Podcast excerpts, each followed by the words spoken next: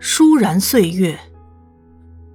一，对于无情的时光、飞翔的往事，我们没有更好的态度，只有微笑的送走了。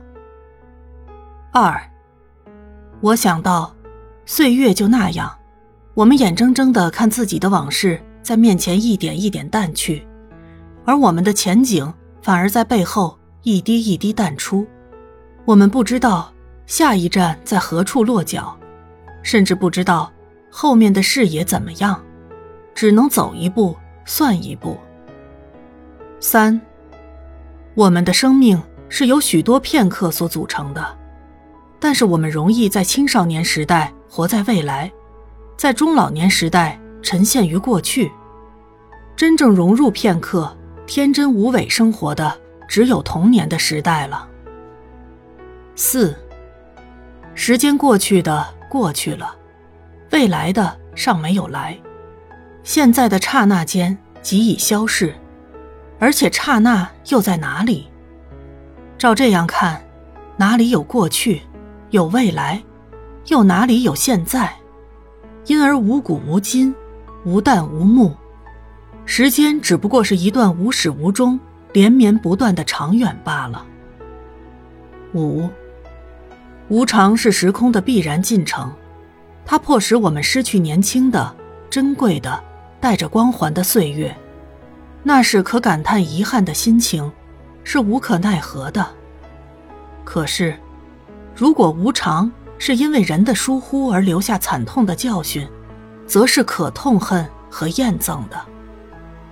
六，我们的生命与时间，它流失的速度是快过涌流的水喉。那洗涤脸容的清晨，虽说是预示了今天的开始，何尝不也象征昨夜已彻底的流逝了呢？七。偶尔回到家里，打开水龙头要洗手，看到喷涌而出的清水急促的流淌，突然使我站在那里有了深深的颤动。这时我想着，水龙头流出来的好像不是水，而是时间、心情。或者是一种思绪。八。有一天，我们偶遇少年游伴，发现他略有几根白发，而我们的心情也微近中年了。有一天，我们突然发现院子里的紫丁香花开了，可是，一趟旅行回来，花瓣却落了满地。有一天，我们看到家前的旧屋被拆了。可是过不了多久，却盖起一栋崭新的大楼。有一天，我们终于察觉，时间的流逝和空间的转移是那么的无情和霸道，完全没有商量的余地。九。记忆，乃是从前的现实，现在则是未来的记忆。一个人若未能以自然的观点来看记忆的推移。版图的改变，就无法坦然无碍面对当下的生活。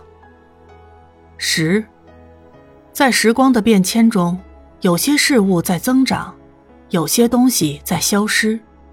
最可担忧的恐怕是青春不在吧。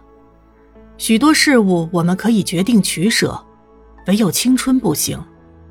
不管用什么方法，它都是自顾自行走。十一。